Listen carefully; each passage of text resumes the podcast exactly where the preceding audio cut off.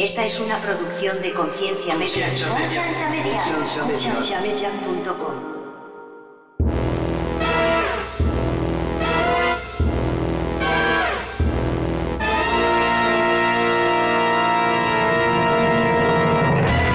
sucede que de pronto alguien falla, alguien comete un error, algo sucede, etcétera, y, al- y- y- y terminan siendo apedreados por el mismo círculo donde se supone que encontró refugio, ¿sabes? La Biblia dice que en el principio el- eh, la tierra estaba desordenada y vacía. O sea que era todo un quilombo, era un caos.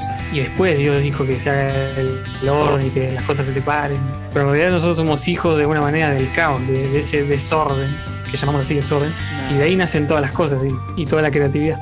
Bienvenidos al programa de Conciencia, un programa que tiene como meta crear conversación y promover la autoeducación en las personas, enfocándose en preguntas y temas que por años han sido ignorados y vetados, y trayendo opiniones educadas y respuestas modernas a ideas tradicionales y pasadas de tiempo. Conciencia es una organización centrada en la existencia de Dios y en la necesidad de que las personas tengan las herramientas necesarias para poder defender aquello en que ellos creen.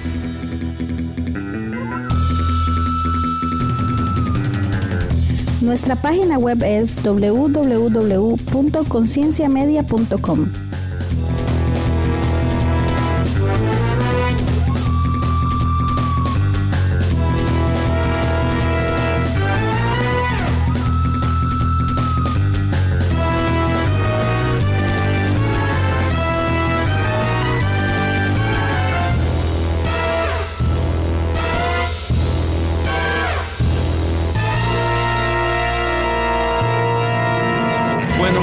bienvenidos una vez más al podcast de Conciencia. Mi nombre es Andrés. En este momento tenemos dos invitados extremadamente especiales, dos podcasters, eh, uno desde Argentina. Otro desde México. Eh, los dos hacen este tipo de podcast que me encantan, que lo que hacen es tratar de darle bofetadas intelectuales a lo que es religión, a lo que es la institución, a lo que es, ah, qué sé yo, tal vez personas muy religiosas. Entonces voy a empezar con Santi desde Argentina, Santi Galeota, con el podcast El Lado Oscuro. Y yo siempre lo molesto que el podcast de él se llama El Helado Oscuro. Este, Santi, ¿cómo estás? Mae querido, sí, el helado oscuro, como sea. Un, gustazo, la verdad, de estar acá en conciencia. Soy oyente y fan de este podcast hereje y bueno, y también que le da con un caño a todos los, a todos los religiosos y cristianoides. Y desde México tenemos a Alex Juárez. Alex es muy interesante porque Alex tiene un historial grande en esto del podcasting, pero ahorita está estrenando eh, un podcast nuevo y estrenando suena exageración. ¿Usted ya va por cuántos episodios? ¿Como por ocho, nueve? Ah, va, el que sigue es el décimo. El que sigue es el décimo. El asunto es que el podcast de él salió como hace cuatro días y está tirando como tres episodios por día. No, mentira. Tiene tal vez como 15 días de que salió, pero sí ha estado tirando muchísimo material rapidísimo. Alex ha sido parte de, ¿cómo se llamaba su primer podcast? La Pe- Perorata. La, la, la perorata, ajá, que también era, era un poco más como sátira hacia la iglesia. Y era Sí, más conversacional como, como conciencia, ¿verdad? Un poco. Eh, porque era, lo hacía con otros amigos. Después tenía su propio podcast que se llamaba A la Orilla. Eh, y en ese podcast, lo interesante de ese podcast es que nosotros, digamos, si usted escucha los primeros episodios a los últimos episodios, usted dice como, como ¿qué está pasando? porque se, se, se nota como, como que va por un proceso de entendimiento, de cuestionamiento. Y hay unos episodios donde son puras quejas, se oye bien enojado, se oye bien así, eh, que son de mis favoritos. Y ahorita acaba de sacar el nuevo, se llama Ex Evangélico, que es un nombre fuertísimo eh, de primera entrada. Y hoy lo que queríamos hacer es hablar acerca de la deconstrucción por varias razones. Eh, primero, Santi me invitó a mí. ¿Hace cuánto? Hace como, como unos ocho meses, tal vez. Sí, septiembre era noviembre, por Como ahí. septiembre fue, ok. Santi me invitó a su podcast El lado oscuro a hablar exclusivamente de, de construcción. Conciencia sacó hace como tres episodios con Isaac Mendoza, un episodio de deconstrucción. Eh, Alex parece que ha pasado por un proceso grandísimo de deconstrucción, pero algo interesantísimo es que uno de los episodios de Alex habla acerca de la deconstrucción, pero lo que hace es quejarse de la deconstrucción, lo cual a mí me pareció súper irónico porque yo dije como, wait, pero la razón que usted está aquí es porque usted está pasando este proceso. Entonces, ¿por qué tiene que quejarse del asunto? Entonces dijimos, ok, armemos un episodio, hagámoslo interesante, tengamos a Santi, tengamos a Alex, hablemos de eso que le molesta a Alex, hagamos preguntas, debatamos, veamos a ver cuál es, qué es lo bueno, qué es lo malo, etcétera. El, episodio de Alex específicamente habla de dos cosas, que es de la iglesia emergente y la de construcción. Y algo interesante de Alex también es que Alex tuvo un episodio eh, donde, donde habla de otro episodio de otro podcast, eh, amigo nuestro también, y él habla, digamos, de, los huecos. ¿Cuál es el asunto? Los, los huecos argumentales de ese episodio. Entonces yo dije, bueno, intentemos hacer algo tal vez parecido con el episodio de Alex también. La diferencia es que Alex va a estar aquí presente para defenderse. Me gustaría tal vez empezar un poquito por procesos de construcción. Santi, cuando usted me invita a su episodio, yo hablé mucho de mi proceso de construcción, pero no hablamos absolutamente nada del suyo. ¿Por qué no me cuenta así rapidito cómo ha sido su proceso? Bueno, el mío es, más corto porque ustedes tienen los tres más de 60 años y los de ustedes dos más de 60 años. Pero no, no, yo tengo 23 años, entonces eh, quizá en, menos tiempo lo que, lo que yo estoy viviendo, porque creo que la deconstrucción es, es un proceso y como dijo Alex en su episodio, me gustó eso que, que dijiste que el cristianismo es una deconstrucción en realidad desde el principio y, creo que la vida de cada uno también, un poco. Si uno se presta a preguntarse, a hacerse las preguntas difíciles de la vida, qué pasa después de la muerte, qué pasa, Dios existe, eh, existe la verdad, qué sé yo. Y bueno, eh, una forma de, contarlo un poco, así resumido, es como lo, el concepto que, menciona Richard Rohr del orden, desorden y reorden. No sé si alguna lo escucharon, pero me encantó porque a veces uno nace en una situación familiar, una situación de iglesia de orden o de, de sí, de cierto cuidado, ciertas ciertos valores que, si bien yo tuve mi, mi, crianza con valores, todo no fue tanto así, sino que nací de una manera en un desorden, una familia disfuncional, digamos, como, como el 99% de los que nos están escuchando seguramente, venimos de familias disfuncionales, de familias jodidas, de familias con, con problemas, y bueno, entonces yo nací en, una situación de desorden, resumida, ¿no? Una adolescencia también complicada, todo, y cuando a los 18 años me meto con, con esta de la iglesia y las cosas de, Dios, encontré en, la iglesia un orden. ¿Por qué? Porque vos tenés reglas, tenés eh, sí, tenés que cumplir con ciertas normas, tenés que cumplir con ciertos ritos, y todo eso a mí me dio como un, una contención, una familia, y, me hizo bien. en ese momento la verdad que me, me pero con el paso del tiempo, como, como, decimos, la deconstrucción empezaron a llegar preguntas. Cuando yo ya, ya tenía ese orden, empecé a cuestionarme ese orden. A ver, esto que ya, ya viene así establecido. Por ejemplo, no sé, como hablamos eh, cuando hablamos con Alex la otra vez, eh, la sexualidad. A ver, ¿por qué hacerse la paja, como decimos en Argentina, o masturbarse está mal? ¿Por qué tener relaciones antes del matrimonio está mal? ¿Por qué, ¿Por qué esto? ¿Por qué lo otro? ¿Por qué si Dios es amor?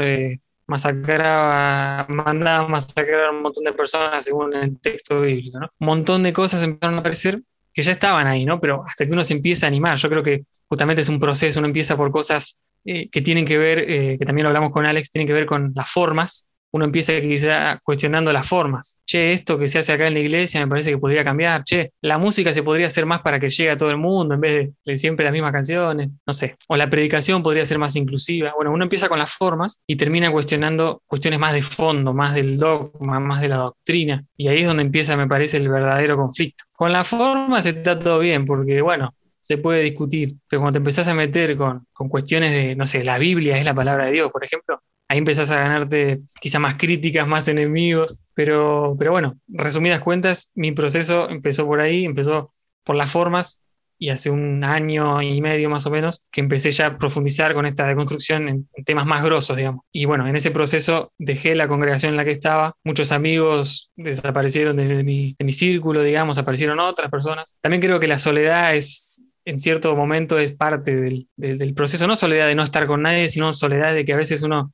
en sus pensamientos se siente un poco solo hasta que empieza a conocer gente como ustedes un poco, que se anima a, hacer este, hacerse estas preguntas, porque yo creo que, si bien Alex no le gusta tanto la palabra de construcción, eh, yo creo que, que, él de alguna manera se deconstruyó en, Bueno, él, lo va a explicar, ¿no? Mm. Pero digo, es que somos seres de alguna manera, sí, es. Entonces, ocupamos a huevo encontrar gente con las que nos podamos identificar en, en, en algún sentido, especialmente cuando, lo que son ideas, lo que es filosofía, lo que es el entendimiento del mundo. Es muy difícil pasar ese proceso solo. Sí, y algo que quería comentar, bueno, también eso, ¿no? De, lo que decíamos hace un rato, lo que vos decías recién, el tribalismo y toda esta cuestión. Obviamente en este proceso, lo hablamos con vos, Andy, cuando tuvimos la charla, que vos no experimentaste que, nadie te haya lastimado a vos específicamente, ¿no? O, no tanto, digamos, ¿no? De una manera muy grave. En mi caso, bueno, sí tuve varias situaciones con, familiares y cosas que no estuvieron buenas, pero fue más que nada la búsqueda de la, de la verdad.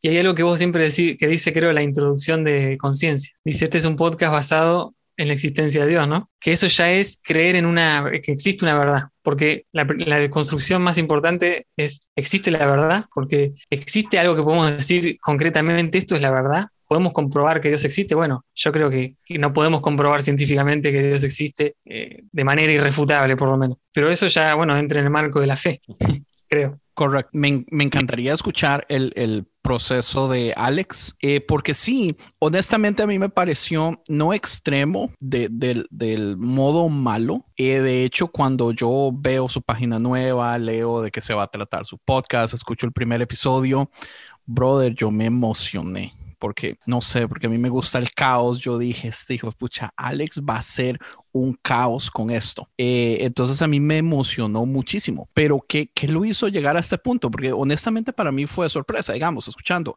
eh, episodios regulares de A la Orilla, eh, yo jamás hubiera predecido que a mediados del 2021 usted fuera a sacar un podcast que se llama Evangélico.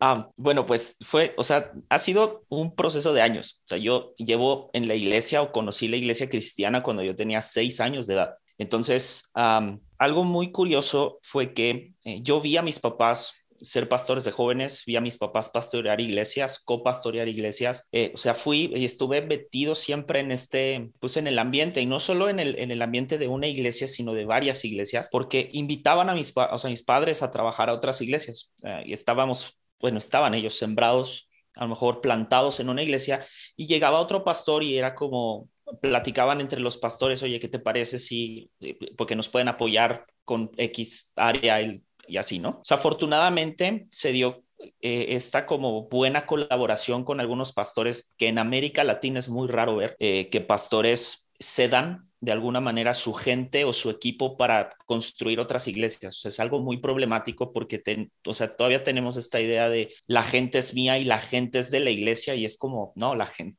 la gente es gente y es libre y hoy va y mañana no. O sea, no, no, ¿por qué te aferras a eso, no? Sí, sí, sí. Entonces, yo crecí como un golden boy de iglesia. O sea, yo crecí como este niño que eh, empezó a cuestionar algunas cosas e historias de la Biblia desde muy pequeño y, obviamente con, padres que después fueron al seminario, eh, pues obviamente se abrió todavía más, digamos, como el conocimiento entre comillas. Ahora, jamás, mis padres jamás me impusieron el cristianismo, que eso también era algo muy fuerte porque se esperaba mucho de mí, pero mis padres no esperaban este como super niño cristiano, ¿no? O sea, ellos me dejaron ser por completo. Entonces yo crecí en medio de eso, pero además eh, serví muchos años en la alabanza, o sea, serví muchos años en el grupo de alabanza, yo aprendí a, tocar batería eh, y obviamente me instruí muy bien como baterista, eh, o sea, tuve buenos maestros que no eran cristianos, llegué a tocar fuera de la iglesia, entonces, pues tenía como estas, como estas inquietudes además, ¿no? De, de un mundo exterior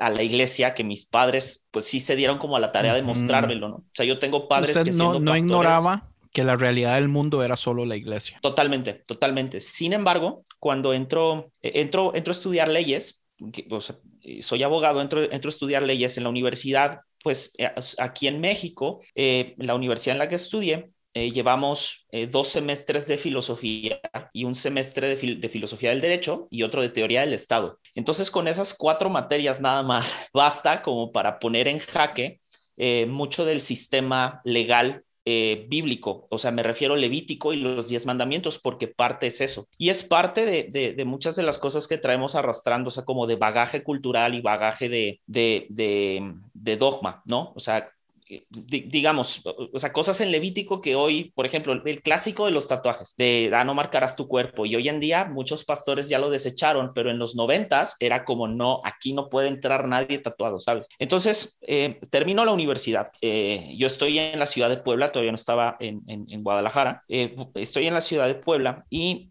quien era mi, mi, pastor en ese entonces, pues se presenta o me presenta una oportunidad de al yo irme a Guadalajara de llegar a The City Church, Guadalajara, que es la iglesia del pastor Jude Smith en Guadalajara. Entonces, eh, llego a esa iglesia y fue un cambio muy radical de pensamiento porque si bien yo traía, o sea, yo conocía este mundo exterior, eh, no enfocado totalmente en la iglesia, eh, mucha de la vida como cristiano pues se desenvuelve en la iglesia y lo decía Santi, me encantó cómo, cómo lo dijo, ¿no? O sea, si bien él venía de un, o sea, él encontró en la iglesia una familia, para mí la iglesia se convirtió en algo totalmente familiar. Entonces, para mí ir a la iglesia, yo llevaba yendo, o sea, asistiendo a la iglesia desde los seis años de edad. Entonces, y además, o sea, vi a mis padres ser lastimados por ciertas sectas o ciertos, ciertas prácticas como de secta Luego yo fui lastimado en, en, algunas áreas eh, y, en, o sea, y, y, aquí sí, honestamente no, no quiero como que achacarle la responsabilidad a ninguna iglesia, ni a ningún pastor, ni a nadie, porque también yo,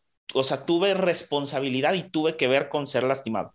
Entonces, ahorita, voy a explicar esa parte. Entonces, eh, yo tomo, tomo, tomo distancia porque además, y va a sonar a lo mejor un poco duro lo que voy a decir, pero la iglesia me quitó mucho tiempo porque, eh, o sea, tiempo en el, en el querer impulsar y emprender algo, o sea, otras cosas, ¿no? Entre ellas, pues, por ejemplo, estudiar, etcétera. Entonces, no suena duro para nada. De hecho, nosotros en el episodio de Santi lo conversamos, yo tengo muchísimos amigos que dicen, yo a mí invertí años, 15, 20 años a la iglesia y salgo de la iglesia porque me hacen echados y soy el único que no tengo profesión, soy el único que no tengo estudios porque yo dediqué mi vida a la iglesia y ahora ya la iglesia no me quiere y ahora qué hago. Exacto. Entonces, eh, fue, fue eso y básicamente algo que a mí me frustraba mucho era ver jóvenes con, pues sí, jóvenes que no, o sea, sus, vidas, eh, pues no, no iban ni hacia atrás ni hacia adelante y siempre iban con la promesa de ser estos siervos de Dios, ¿sabes? O sea, su, su, su enfoque total era de, eh, me voy a ir a un instituto bíblico, voy a ir a tal curso, entonces este, toda mi línea va a ser, quiero ser pastor, quiero ser predicador, sin entender a veces que, pues muchas de, o sea, mucho de esto tiene que ver con, uno, que, pues, que tengas algo que decir, tiene que ver con que seas carismático, o sea, hay muchos otros factores que, que, pues no necesariamente nada más es ve y métete a estudiar teología, salte y vas a ser pastor, ¿no? O sea, tiene que haber muchas otras cosas, tiene que haber esfuerzo,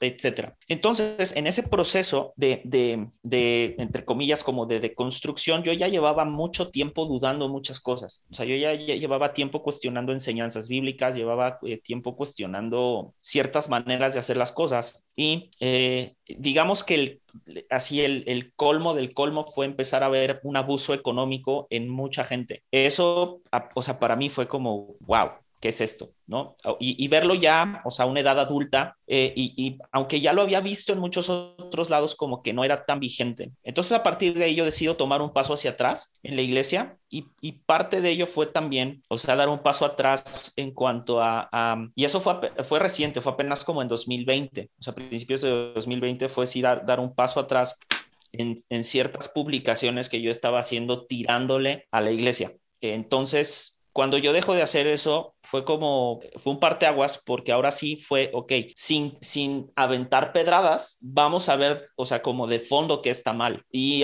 y coincide mucho con, con, algo que alguna vez un pastor me dijo. Eh, él me dijo, o sea, por el proceso que yo tuve fue como Dios no te habla al corazón, Dios te habla a la mente. Digo, poniéndome un poco espiritual hoy de aquí, ¿no? Eh, y, y, fue algo que empecé a encontrar muy fuerte, eh, de, que realmente yo empecé a entender la, o sea, no solo la Biblia, sino empecé a entender como la importancia de, digamos, de, la de las enseñanzas de Cristo a manera mental, no a manera de me cautivó, lloré, me arrodillé y levanté mis manos y que si a la gente le funciona me parece perfecto. No estoy diciendo que todos tenemos que pasar por ese proceso. Es un proceso que yo tuve. Pero cuando salgo como de estos procesos como muy espirituales y, aterrizo a la, a la razón, eh, las enseñanzas, para mí fue un parteaguas muy duro. Y también fue, fue muy fuerte porque eh, llegué a como a varias conclusiones y, y, aquí voy a la parte de, la cuestión del evangelio. Yo ya había escuchado el término de deconstrucción O sea, para mí era, era como, ah, ok, hay cristianos sea, hay gente deconstruyendo su religión, pero después encontré que el término de deconstrucción se aplicaba en filosofía y después encontré que el mismo término de deconstrucción se aplicaba a psicología. Entonces fue como, ¿qué rayos es la deconstrucción?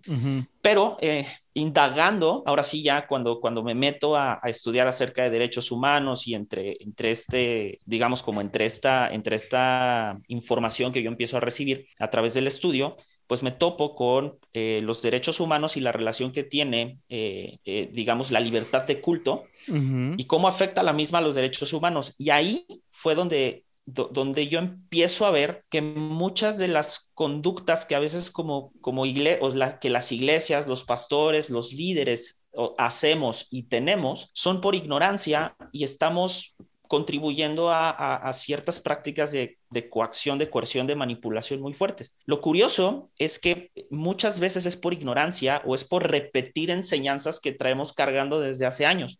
Y eso a mí me llamó mucho la atención porque eh, lo, que más me llamó la atención fue ver que ya hay proyectos de ley en algunos países donde en unos seis, cinco años, no sé, dependiendo de, cada país, pero pues va a ser ilegal, o sea, va a ser ilegal hacer estas prácticas y vamos a ver pastores pagando millones de dólares, millones de pesos por estas prácticas. Y el problema de esto es que van, van a empezar a decir que esto es persecución, o sea, van a empezar a decir como de, ah, no, están ¿sabes? Es el anticristo persiguiendo a la iglesia, cualquier cosa así, pues no. Entonces, más o pues menos por ahí va el proceso. Ya, para empezar, todo es persecución desde hace años, ¿verdad? Y no hay nada más bello que escuchar, por ejemplo, americanos blancos que han tenido todos los privilegios del mundo gritando persecución. Eh, aplica aquí en Estados Unidos en este momento, en la era de Trump. Eh, ya lo he escuchado yo en, en Latinoamérica, en otros lados también. Mi pregunta sería esto, Alex. ¿Usted cree entonces que estas leyes son buenas? Que se apliquen o son malas? Sí, o sea, son buenas totalmente por, por los daños psicológicos, económicos, incluso físicos que hay alrededor de, de los cultos coactivos coercitivos, totalmente. mal, la iglesia lo va a odiar a usted, brother. Empecemos entonces a hablar con lo de la deconstrucción específicamente, porque hay ciertas cosas, digamos, en su episodio específico. Eh, usted dice que la deconstrucción del cristianismo eh, sucede dentro de la iglesia, pero en mi caso y en el caso de muchas personas, en el caso de hecho de la, de, la mayoría de mis amigos, eh, no empieza en la iglesia. De hecho, empieza gracias a que la cultura y la tecnología, y eso lo hablamos en el episodio de Santi, nos da la facilidad de poder no solo escuchar una versión de la historia, que es la que el pastor está predicando, sino muchas versiones de la historia. Eh, ¿A qué se refería usted entonces en este momento de que la deconstrucción sucede dentro de la iglesia? O, o en este caso, digamos, ¿cuántas veces o qué casos ha visto usted donde es la misma iglesia la que empuja la deconstrucción? Porque más bien yo creo que la iglesia en ese momento está paniqueada con el asunto de la deconstrucción, porque no está preparada para enfrentar gente deconstruyendo, porque el sistema se ha creado por años de modo, y Santi lo dijo lindísimo en el episodio de él de a post-religión. Santi dice, la religión por muchísimos años ha sido de afirmación, yo tengo la verdad, oiga la verdad, la verdad es esta. Pero gracias a Dios estamos en un nuevo momento donde ahora la religión finalmente está saliendo de esta eh, eh, realidad de afirmaciones y estamos entrando a un momento de, preguntas. Entonces, hagamos las preguntas, no nos preocupemos en, tener respuestas siempre, no nos dé miedo en, eh, digamos, tocar los temas difíciles, empecemos a que las preguntas sean más importantes que las afirmaciones. Totalmente. Ah, eh, ¿Por dónde empiezo? O sea, creo que para, para partir y contestar en, en, concreto la pregunta de cómo la deconstrucción comienza dentro de la iglesia, si, vemos como la, la, historia de la iglesia, no de la Edad Media necesariamente, pero cuando eh, Estados Unidos y bueno, y América es colonizado slash conquistado, porque son dos procesos diferentes dependiendo del país de donde hablemos. Eh, se conquista con ideología y se coloniza matanzas, o sea, no hay de otra. Entonces, en, específico en América Latina, cuando, cuando o sea, el, cristianismo que nosotros conocemos no es este cristianismo, digamos, evangélico, eh, literal en, América Latina llegó en su mayoría el, cristianismo católico, el catolicismo, eh, eh, con, exceptuando ciertos países, y me queda absolutamente claro. Pero estos estos países, o sea, más bien estas, estos países que llegaron a conquistar al mismo tiempo, o sea, ¿cuál es, cuál es o sea, la línea de cristianismo que siguen? Exceptuando a lo mejor Austria, Alemania, que pues fueron los, los países que en su mayoría llegaron a, a, distintos países. Y aquí, y se me hace muy importante esto, porque si bien el concepto que hoy tenemos de deconstrucción no comienza en la iglesia, hay muchas iglesias que desde hace mucho tiempo comenzaron a deconstruir o muchas iglesias surgen a partir de una deconstrucción de este movimiento cristiano, digamos, no quiero decir de edad media, pero sí en, en, la historia eh, localizable justo en los puntos de la conquista y de la colonización. Y para poner un ejemplo de, de, cómo de alguna manera deconstruimos una idea del cristianismo, es el Jesus Movement en los 60. Es el Jesus Movement en los 60 encontró, empezó, digamos, como a, no quiero decir deformar, porque que se oye muy feo, pero sí comenzó a deconstruir ciertas ideas del cristianismo y crearon el Jesus Movement. Y si me voy mucho más atrás, de alguna manera, y, y, esto, a ver, no, no, esto no es algo que me esté, me esté como, como inventando, justo lo platicaba hace poco con, con, este, con, con un amigo que es, que es teólogo precisamente, y, y le decía, oye, tú, cómo, o sea, ¿cómo ves las, las reformas eh, protestantes en la historia? Y al final es esta parte de la reforma protestante fue despedazar de alguna manera o reformular pues, el cristianismo que Roma había impuesto a partir de la Edad Media. O sea, y no solo a partir de la Edad Media, sino desde mucho antes. Entonces creo que por ahí va, porque al final, o sea, eh, creo que valdría mucho la pena como entender y antes de que, de que alguien nos, nos, nos siga y nos quiera linchar por cosas que, estemos diciendo acá, este, o sea, entender que en sí que es el, el, o sea, la deconstrucción. Y hay, hay una, una frase que me gustó muchísimo y de hecho la, la, la, la usé en el, en el episodio, precisamente, es acerca de que todo pensamiento finito por sí solo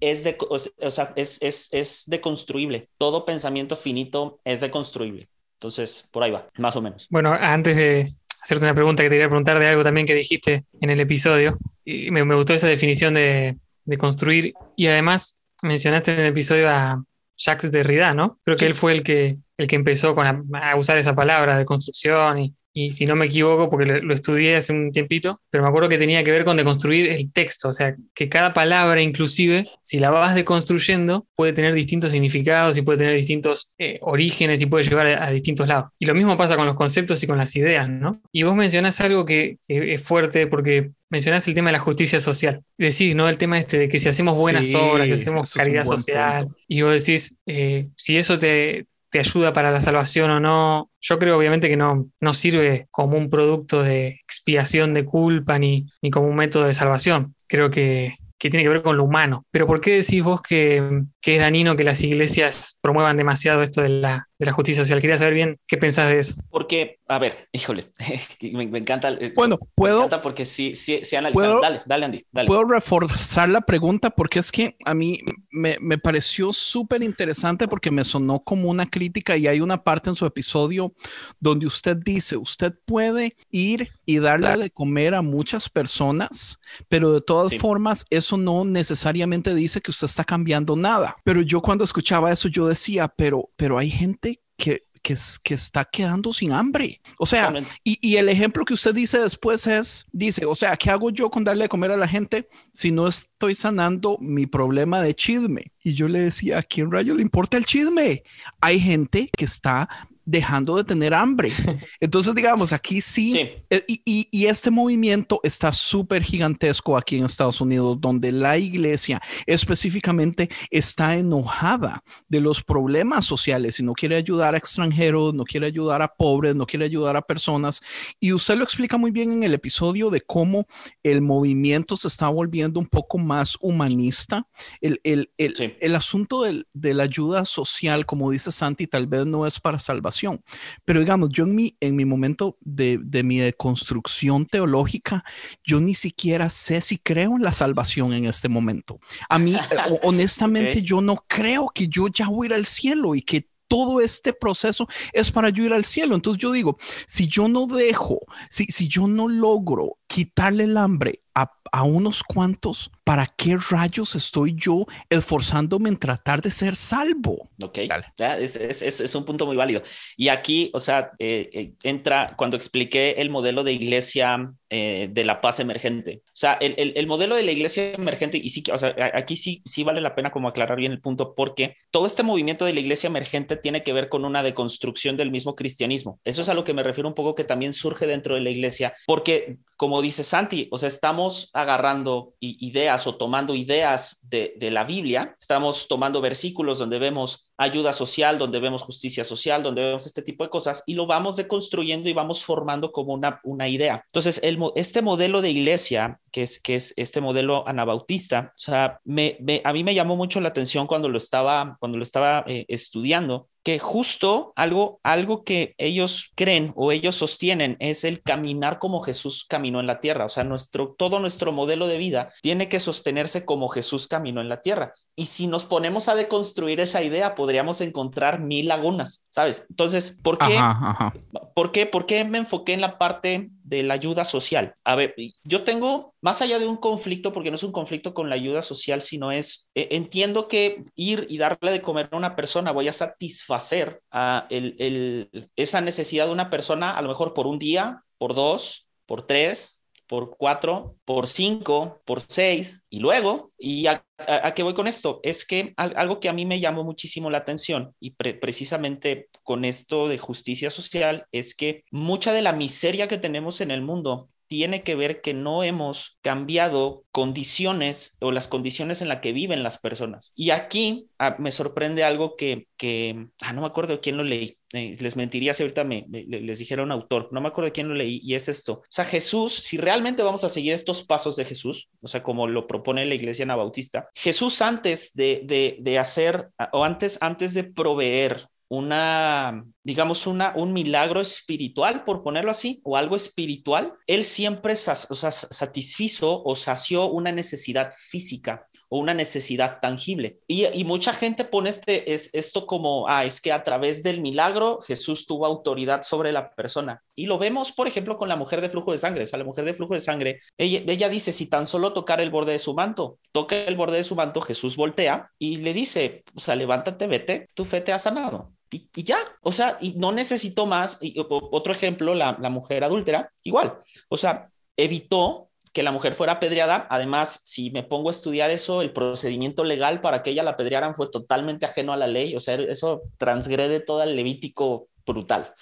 Entonces, eh, ¿qué le dice? O sea, ¿quién te condena? Ni yo te condeno, vete, o sea, levántate y no peques más. Y no, o sea, de todos estos personajes, realmente de cuántos volvimos a saber en la Biblia. Eh, si, si me explico, lo que realmente hizo fue suplir una necesidad, cambió por completo las condiciones en las que estas personas vivían y se fue. La iglesia muchas ¿Pero veces eso es malo? utiliza el, el... No, no, Porque no, digamos, yo pensaría que la mujer, por ejemplo, adúltera, eh, Jesús solamente Ajá. le dice, ya no adultere más, no peque más y se va y, y no pasó sí. nada. No sabemos si realmente no, hubo un cambio no para mañana o para dentro no, de dos no días. Que es, o para tres días. Mira, lo que voy es que no estoy diciendo que, es, que, que esté malo, lo que, lo, lo, que, lo que quiero aclarar aquí es, o, o, o precisamente esa parte. O sea, muchas veces o por, lo, menos lo que yo he notado ahorita al, estar estudiando es que a veces tomamos la bandera de la ayuda social eh, y no porque esté mal, no estoy, o en ningún momento eh, estoy señalando que esté mal. Adelante, si les funciona, por mí no hay problema. Pero es, ok,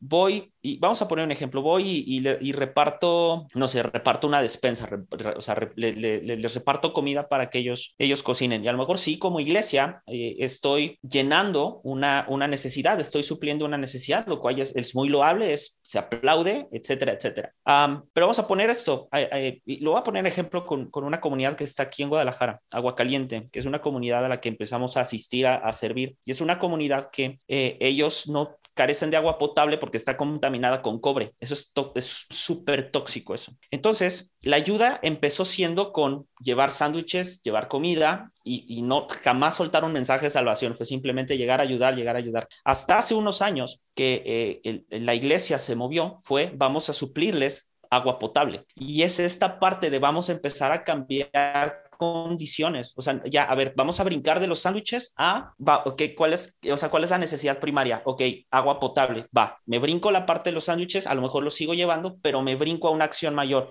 y me brinco a una acción mayor. Y la idea es ver una comunidad que sale de una condición que propiamente el gobierno no atiende que es un poco a lo que voy con esta parte cuando la, la iglesia a veces se apropia de ciertas, de ciertos, de ciertas necesidades sociales para de alguna manera encontrar, no quiero decir salvación. Pues sí, para, para predicarles. Exactamente. o sea, el, el, el, buen acto tiene un precio.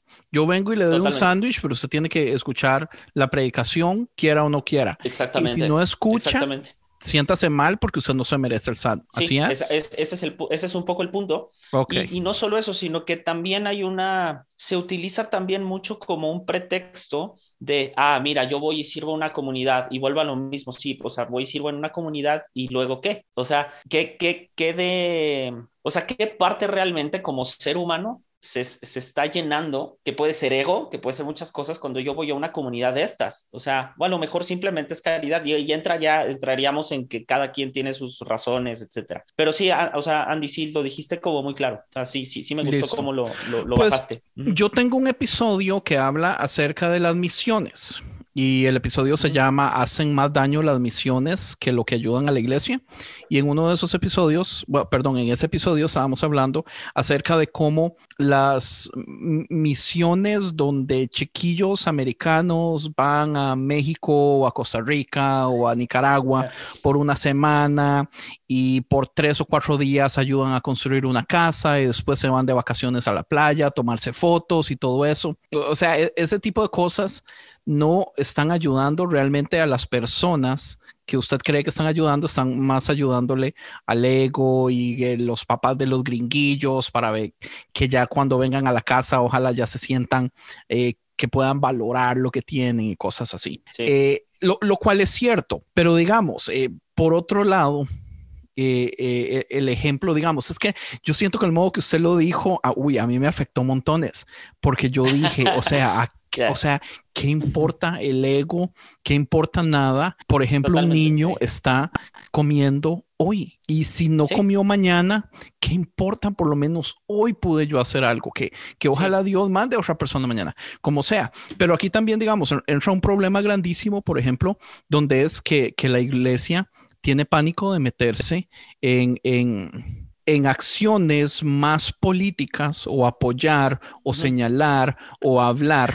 Eh, digamos, en el momento que la iglesia no paga taxes, tiene beneficios como institución religiosa y todo eso, yeah. se le cierra la boca y la iglesia no puede decir nada. Entonces, digamos, la iglesia podría estar yendo a darle agua potable a esa ciudad, pero, pero si la ciudad no hace absolutamente nada por arreglar ese problema y la iglesia tampoco tiene voz en ayudarle a ese pueblo, o sea, estamos haciendo como, como estamos haciendo solo la mitad de lo bueno. Entonces eso sí lo entiendo. Eh, en ese caso, o sea, siento que usted lo explicó bien. Eh, pero al principio, como lo dijo en el episodio, sí, suena, suena, suena, muy, sí, suena muy drástico. Yo lo sé. Sí, sí, sí, También creo que, que Alex, un poco lo que querías decir, creo yo, ¿no? El tema este de que la iglesia ayuda o asiste, pero la preocupación de la iglesia no es erradicar la pobreza, quizá. Digo, ese y, sería. Y, y, tampoco tiene las herramientas sí, con qué hacerlo, ¿eh? Que eso es no, peor. No. O sea, porque, y, y, es, y, es, justo eso. O sea, es que sí, queremos, o sea, a ver, eh, y justo este, este, este tema de misiones. ¿Cuál es en realidad el tema de las misiones? Sea, el tema de las misiones es que es ir y evangelizar. O sea, se ¿sabes? supone. O sea, es como se supone, pero, o sea, y, y, a ver, y aquí mis respetos, porque, o sea, yo sé, sé de misioneros que se, se, están, o sea, se tienen que esconder en China, se tienen que, que esconder en países como sí, Corea del Norte, y absoluto respeto. O sea, hay excepciones y, y, y no, o sea, y no quiero, hay excepciones para todo, pero tú lo dijiste súper bien, Andy. O sea, ¿qué hacemos con estos grupos de, de privilegiados? Porque esa es la realidad o sea, privilegiados que de pronto llegan a un país sudamericano o de Centroamérica o México o lo que quieras, y de, y de pronto la labor social que hacen, eh, o, o, más allá de evangelizar, pues es, o sea, realmente se traduce en qué? O sea, ¿cómo cambiaste la vida de estas personas de manera tangible? Y aquí el argumento es, bueno, las cambiamos de manera tangible porque ya son salvos. ¿No? Porque les compartimos el evangelio, fuimos y evangelizamos.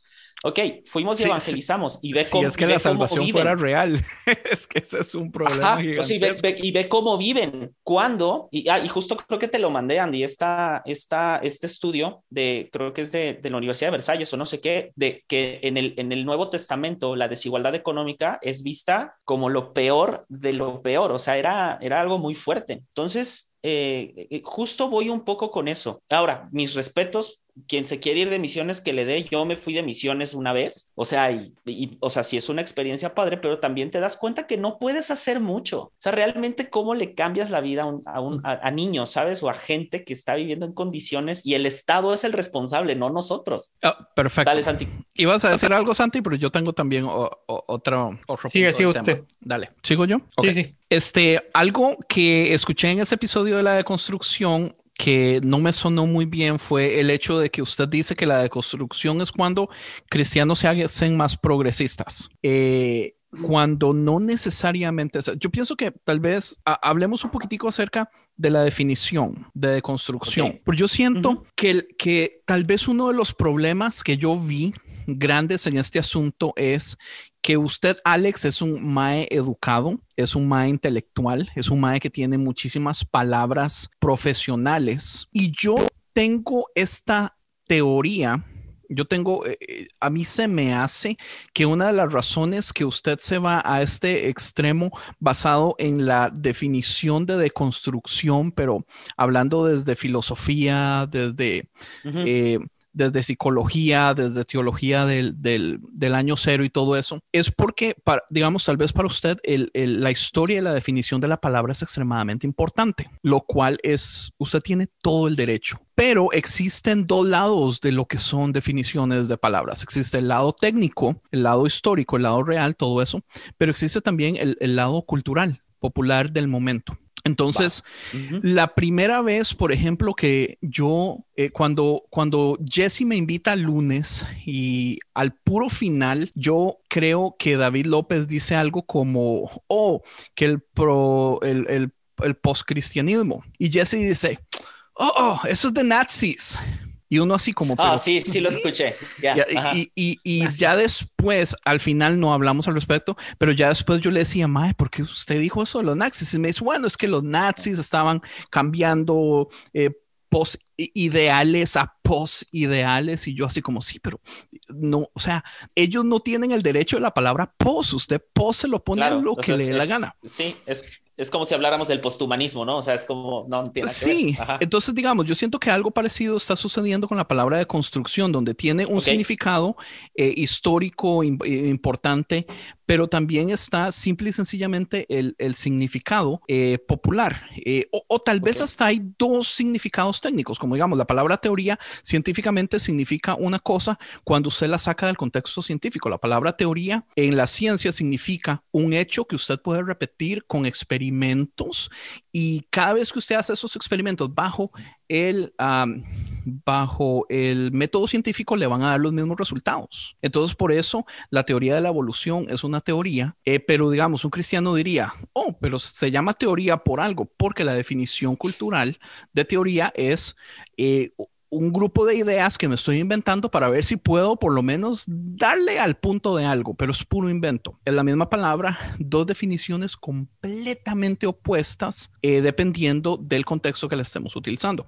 Entonces, digamos, si de construcción en su palabra más cultural del momento y más sencilla es, usted tiene algo, tengo un tren, ¿lo escuchan? Sí. Sí, sorry. Este es al cruzando la calle, ahí está el hijo de pucha. Este, si de construir es agarrar algo que ya está construido y destruirlo un poquito, o sea, eso aplica a montones de cosas sin necesidad de que el peso de su primera definición, tal vez histórica, a- a- lo afecte. Entonces, eh, por ejemplo, u- usted decía, la deconstrucción hace a los cristianos más progresistas, cuando para mí la deconstrucción hace a cualquier persona cualquier otra cosa. Entonces, digamos, un budista puede deconstruir también un católico puede construir, un ateo puede construir, eh, una persona simple y sencillamente puede cambiar su entendimiento, por ejemplo, del sistema económico de un país. O cuando una persona se hace de republicano demócrata, está construyendo sus ideas porque en general aplica lo que sea. Entonces,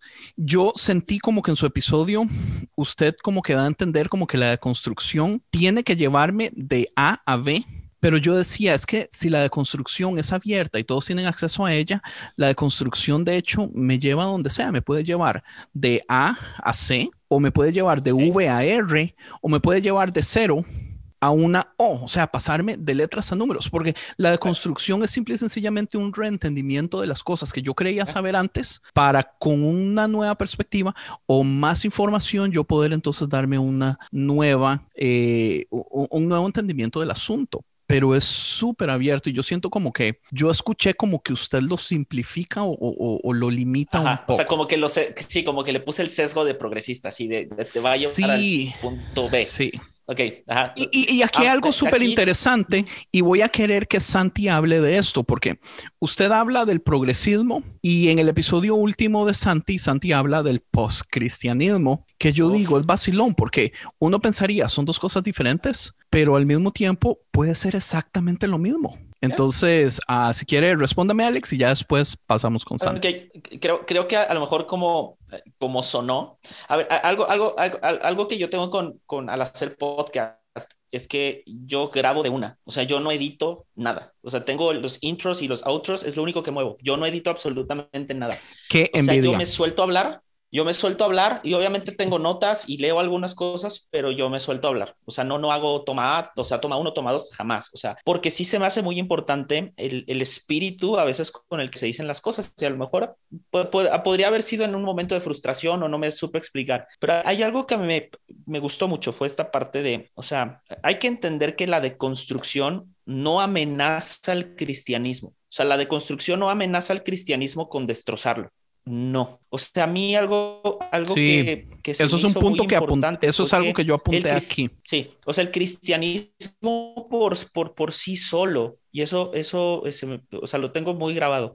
El cristianismo necesita de construcción, necesita ser deconstruido, porque si no, seguimos, vamos a seguir con un pensamiento homogéneo, no vamos a avanzar. O sea, precisamente este es el, el, el, el punto donde estamos atorados, porque la gente piensa, que por ejemplo, la iglesia emergente es algo nuevo, ¿no? La iglesia emergente tiene años sucediendo. Y, y, entonces, si tiene años sucediendo la iglesia emergente y la iglesia emergente es el producto de una deconstrucción, pues la deconstrucción también sigue siendo algo que sigue sucediendo. Entonces, a lo mejor sí me vi un poco como extremista en decir que te lleva al progresismo. Aquí la pregunta sería, o sea, si te lleva a ser a un cristiano progresista, ¿eso estaría mal? correcto.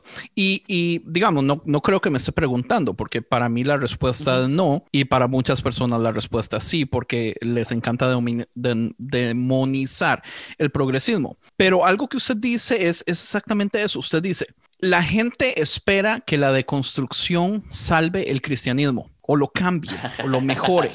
Y yo me ponía a pensar y yo decía, eso es interesante porque las personas que yo sigo, que, que, usualmente son, son más personas, lo que pasa es que yo he estado metido en esto del podcast desde hace años de años. Entonces, digamos, a mí me cuesta mucho escuchar podcast latinos porque mi biblioteca de podcasts americanos que yo ya escucho, o sea, la tengo desde el 2008, desde el 2009, y muchos de esos, o sea, tienen 400, 500 episodios, yo los he escuchado todos, yo los escucho semana a semana, entonces es, es muy difícil para mí, pero digamos, yo sigo muchísima gente y yo digo, es vacilón, porque pocas de estas personas que en este momento, en primer lugar, tienen años de estar deconstruyendo, pero la palabra se pone de moda hasta hace como año y medio, que, que alguien decide decir como, oh, vamos a agarrar esta palabra porque suena muy bonita y, es básicamente lo que está sucediendo en nosotros, que sea que esté pasando desde hace años o no, eh, se pone de moda. La mayoría de esas personas que están deconstruyendo, que yo conozco, que yo sigo, que yo leo sus libros, escucho sus podcasts, ninguno dice que la razón de desconstruir es salvar la iglesia. Lo que ellos dicen es la razón de deconstruir es para yo ser un mejor humano, una mejor persona, Sin embargo, para yo crecer. Claro, Claro, sin embargo, el, el, el, movimiento de deconstrucción en, en muchos casos se, se, se, da precisamente para querer salvar la, o sea, no la iglesia como institución, ¿sabes? Sino esto... Eh, Pero históricamente... Ah, no, no, no, bueno, o sea, históricamente, por supuesto que no. por supuesto. O sea, sí, ahí sí, ahí sí estamos, estamos en el mismo canal. Entonces, Pues ya. entonces ese es mi punto. Mi punto, digamos, tal vez históricamente, todas las veces que ha habido un proceso de construcción, que digamos, yo como lo he llamado toda la vida, es la, la evolución del pensamiento cristiano. Entonces, digamos, cuando usted habla de deconstrucción, yo pienso que usted ha- está pensando en la evolución del pensamiento cristiano, pero para mí deconstrucción es eso que está sucediendo ahora desde hace año y medio que está de moda, pero yo tengo en ese proceso como cinco o seis años.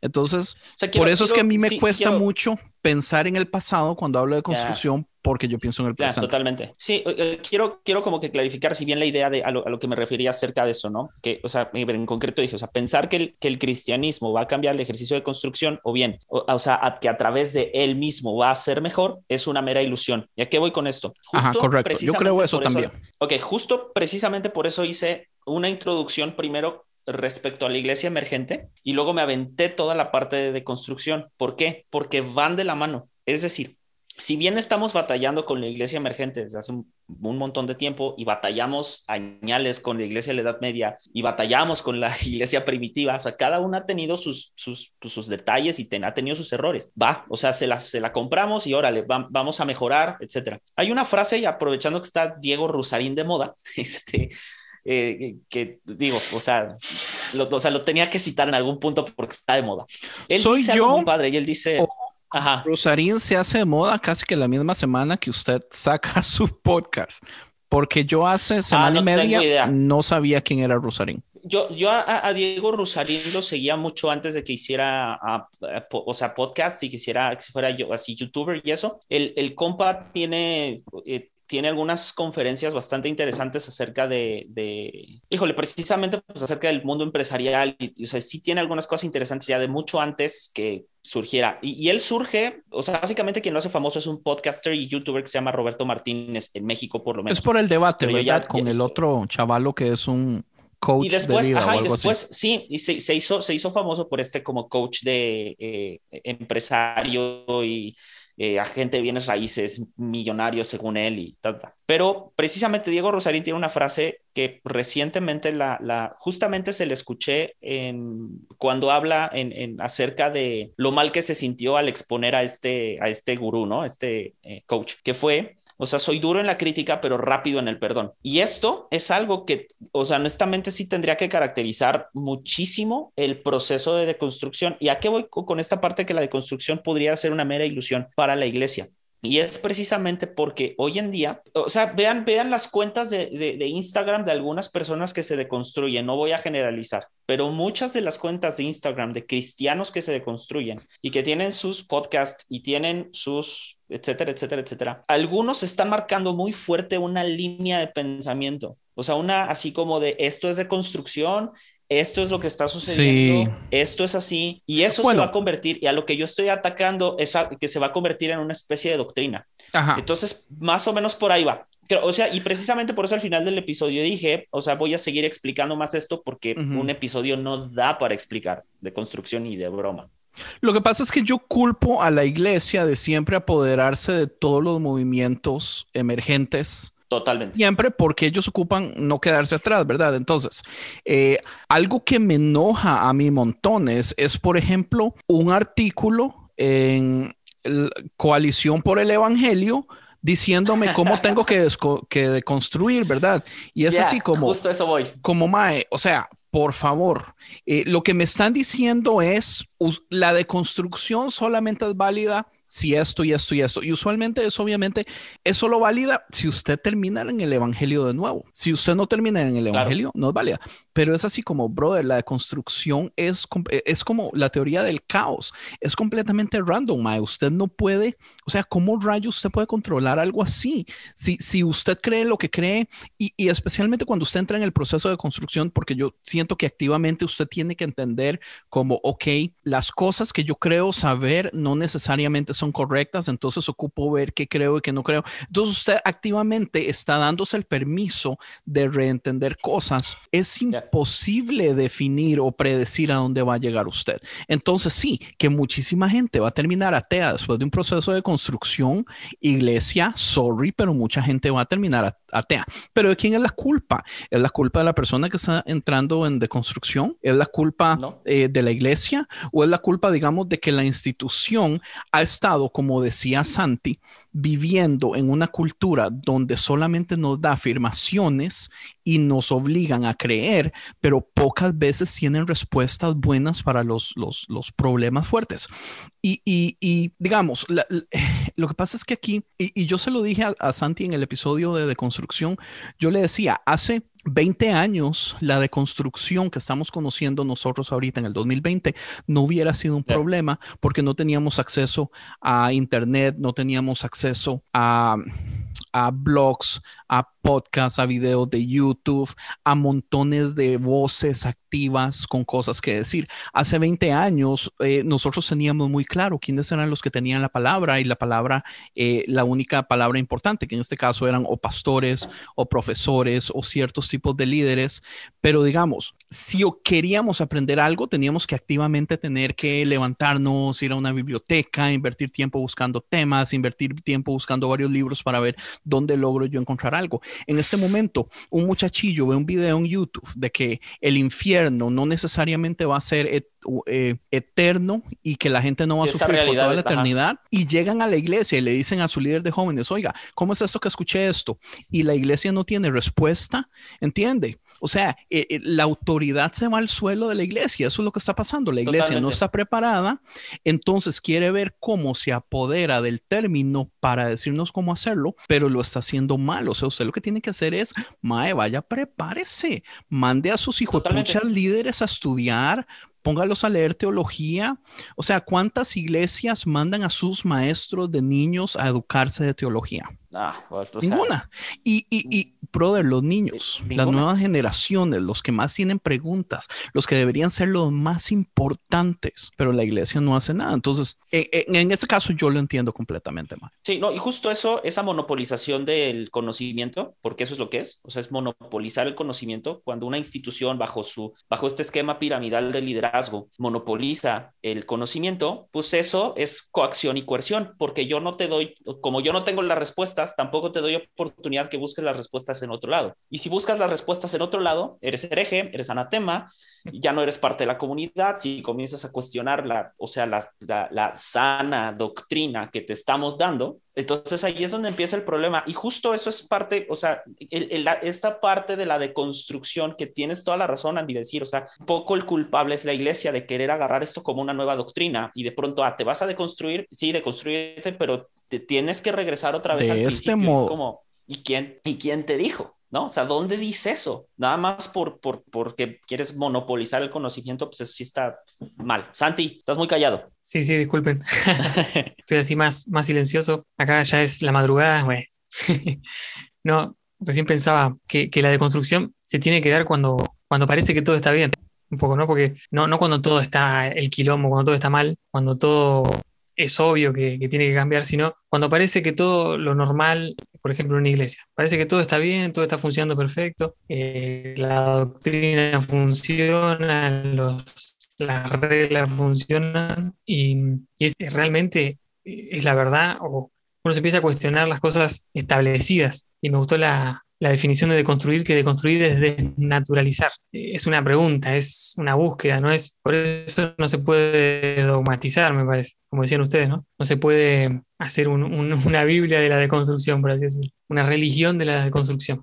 Pues es, que por eso me gusta la posreligión, porque es una pregunta. Podemos fácilmente caer en idolatría. y, y el problema es que todos los humanos tenemos esa tendencia, o sea, es algo que tenemos como que luchar. Todos los días cuando nos levantamos deberíamos decir como, pucha, hoy voy a esforzarme en no ser idólatra. Eh, porque, porque el problema que tenemos es, digamos, la, eh, por ejemplo, el, el, el ateísmo moderno es muy interesante porque hay muchísimo ateo que ah, utiliza su ateísmo del mismo modo que utilizaba su cristianismo cuando eran cristianos y es, es una religión. O sea, para ellos es una religión. Ellos eh, idolatran su, su, pensamiento, sus opiniones, sus ideales ateas y todo eso. Entonces, fácilmente podemos pecar en eso.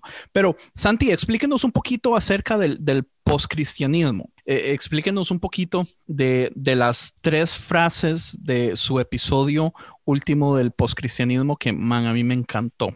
Bueno, eh, bueno, justamente las tres frases son de Nietzsche, Marx y Galeano. Y, y bueno, Alex, también creo que mencionaste a Nietzsche seguro en algún episodio. Eh, Nietzsche, o no sé cómo se pronuncia, cómo lo pronuncian ustedes, pero yo digo Nietzsche, eh, fue el que, el que dijo la frase más odiada por la iglesia evangélica, por la iglesia cristiana, Dios ha muerto. Y, en realidad no tiene nada, no, es, no lo dijo como una ofensa o como que Dios no existe, sino que él se refería a la verdad murió, ¿no? Él decía, la verdad ha muerto de alguna manera, la certeza absoluta murió. Y, y Nietzsche, si bien Nietzsche creo que nunca usó la palabra de construcción, pero Nietzsche era un deconstructor por excelencia. Él Ajá. buscaba deconstruir todo lo establecido, todo lo que ya, ya venía. Cuando dice Dios ha muerto, eh, dice justamente eso, todo lo que nos enseñaron, que esto es así, esto es la verdad absoluta, ya no puede permanecer. Eh, y, y, si bien en ese momento la religión y creo que finales del siglo XIX, Nietzsche hace la mayoría de sus libros, eh, en ese momento la, los dogmas estaban muy fuertes, o sea, la, la, la iglesia dictaba las leyes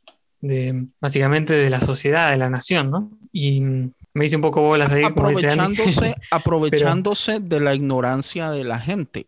Y como estamos empezando en un mundo nuevo donde la ciencia está creciendo, el intelectualismo está creciendo, la filosofía está creciendo, entonces él llega y dice, todas esas cosas donde Dios entraba porque no teníamos respuestas, en este momento estamos encontrando las respuestas, entonces ya Dios no nos va a servir.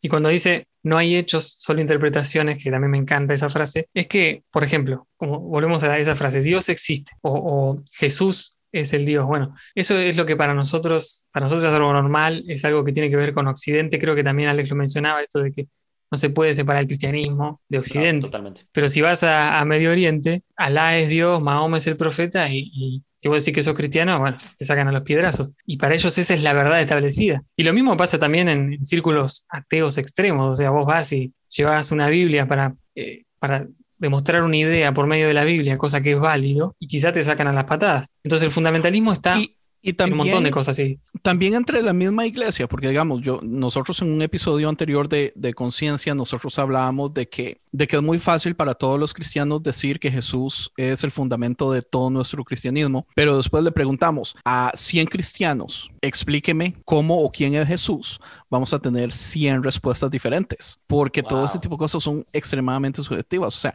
cuatro evangelios no son suficientes para darnos una imagen universal que sea respetada por todos los humanos del mundo. Entonces, todo es interpretable. Totalmente. Y, y aquí, aquí sí, sí, o sea, queda puntualizar y me, me lo que estás, o sea, lo que dijo Santi en el sentido de, sí, o sea, Occidente está atravesado por el cristianismo y precisamente por eso, o sea, el enfoque es esta parte de, o sea, está atravesado por el cristianismo, por las conquistas y por la colonización de América. No hay de otra. O sea, todos los países que llegaron a conquistar eran, eran países que estaban bajo el Vaticano. Aquí, y creo que, y, y, y José Santi se metió en, en un, en, creo que le va a dar al clavo justo hablando de construcción y eso, porque sí, Nietzsche fue el horror de la iglesia durante mucho tiempo. Eh, y precisamente por esta idea de, ahora, como ya tenemos forma de explicar fenómenos naturales y como la ciencia ha avanzado y la filosofía ha avanzado, pues entonces ya le podemos dar una explicación a muchas cosas y no necesariamente te, tenemos que tener esta figura de, eh, el, o sea, Dios en cualquiera de sus concepciones. Y precisamente eso, y, y me gusta cómo Santi lo clarifica, porque si bien nosotros hemos, estamos atravesados por un cristianismo que además, o sea, es un cristianismo ya mutado, eh, o sea, reformado, etcétera, con, con, con, vicios superados de la Edad Media, etcétera, si nos vamos a, a, o sea, antes de la formación como tal del cristianismo como religión, pues hay, un, hay concepciones muy diferentes, incluso te, hay, hay algunos documentos donde te, te encuentras de que la, esta idea de la Trinidad no, está, no estaba siendo predicada y que la resurrección era como una especie de, de como de alegoría. Entonces es como, wow, o sea, si, si esto lo soltamos eh, en, en, una clase de teología, en una iglesia, a, o sea, un chorro de gente se sale de la iglesia Brother, porque es muy cómodo seguir ideas. Lo que, lo que David nos dijo dale. En, el, en el podcast de Dice Así, David dice, digamos, las cosas locas que David explica de la Biblia en el podcast de Dice así, él dice que la mayoría de pastores reciben esa información los que van y estudian en, eh, ¿cómo se llaman? En escuelas. Seminarios. Seminarios. Eh, pero activamente les dicen esto, obviamente no se lo predica a su iglesia. Eh, la historia Totalmente, dice sí. esto y esto, esto y esto, esto no se lo prediquen a la iglesia.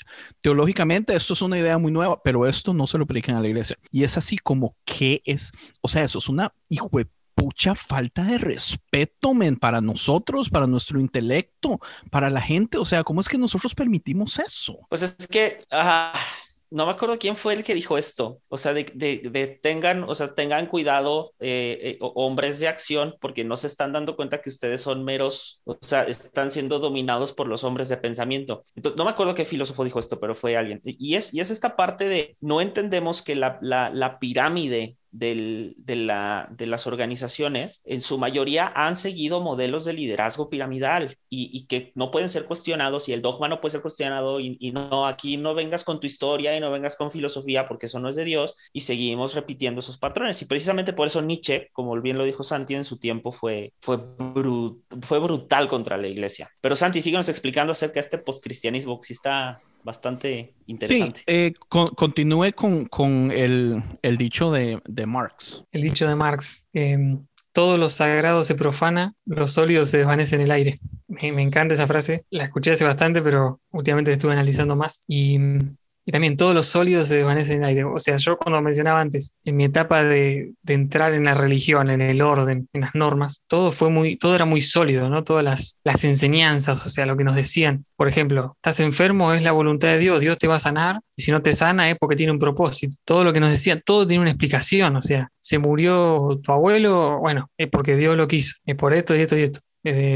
No sé, te pisó, te, chocó un auto, es porque Dios lo quiso. Pero todas esas certezas, todos los sólidos se desvanecen en el aire, pero también eso da lugar, y lo decía en el episodio yo, a que Dios puede estar en todas las cosas también. Y a que justamente el libre albedrío eh, tiene que ver con la libertad de nosotros de poder hacer cualquier acción justamente con la libertad que Dios nos da no eh, sacando la consecuencia, ¿no? Eso hablábamos con Nader también. El universalismo que yo creo no tiene que ver con que yo hago lo que se me canta, no sé, salgo a matar gente y total me voy al cielo, no, sino con la posibilidad de poder elegir estar con Dios o no estar con Dios. Y, y para mí la post-religión, resumido, tiene que ver con eso, con, con la posibilidad de ver a Dios en todo y de poder preguntarnos, eh, preguntarnos, hacernos la pregunta por Dios. Eso también lo decía en el episodio, ¿no? Que hasta los ateos, o sea, los ateos afirman que Dios no existe. Y yo digo, ¿cómo pueden ellos afirmar 100% que Dios no existe? ¿Cómo pueden decir ellos estar 100% seguros de que Dios no existe? En cambio, los agnósticos, yo los respeto un poco más porque ellos dicen, nosotros no creemos ni que Dios existe ni que Dios no existe. No sabemos, dicen ellos. Nosotros no sabemos. No, no damos por,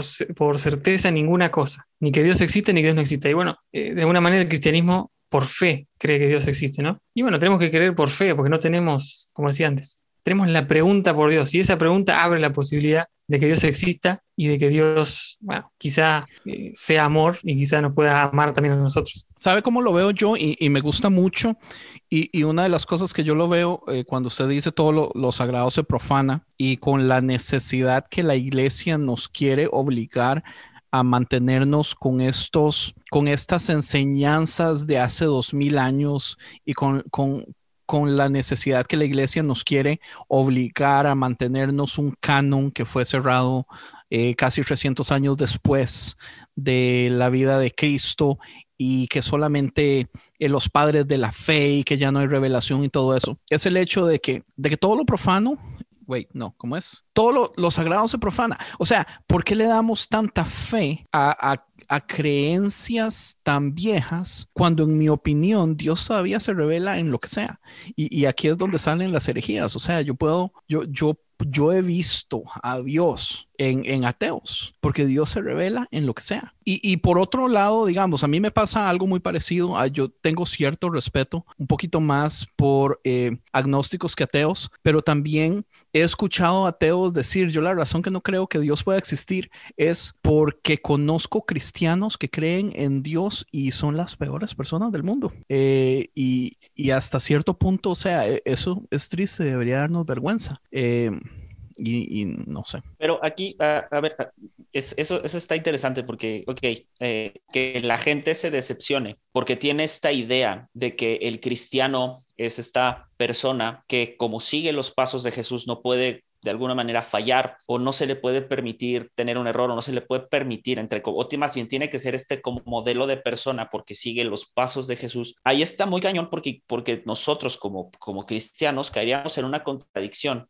en el sentido de, eh, por ejemplo, cuando se puso de moda al predicar la gracia, que fue una moda, o sea, de, pronto alguien rescató los mensajes de Spurgeon y ta, ta, ta, y dije, ok, es, vamos a predicarlo otra vez, eh, porque obviamente ante un, un descontrol de, de lo moral en el cristianismo, tienes que encontrar otra forma de captar gente. Entonces la, la, manera fue el Evangelio de la Gracia. Y perdón que lo digas. No, no, no, está perfecto. Porque aquí es donde, donde yo siento que a usted se le sale lo, lo fondi, lo, lo poquitico sí. fundamental. En este episodio sí, sí, pero, de... Pero, sí, este y a lo que voy es esto. Bastante. A, a lo que voy fondi. es esto. Sí, esa, y, y, totalmente. Y a lo que voy es esto. O sea, es ¿por qué no se le permite al cristiano fallar? O sea, ¿por qué no se le permite al cristiano, hey, o sea, sí, súper padre tu evangelio de la gracia, todo bien, pero la iglesia cuando hay una falla condena muchas veces, y no quiero decir que, que, que sea en todos los casos, pero sucede, sucede que de pronto alguien falla, alguien comete un error, algo sucede,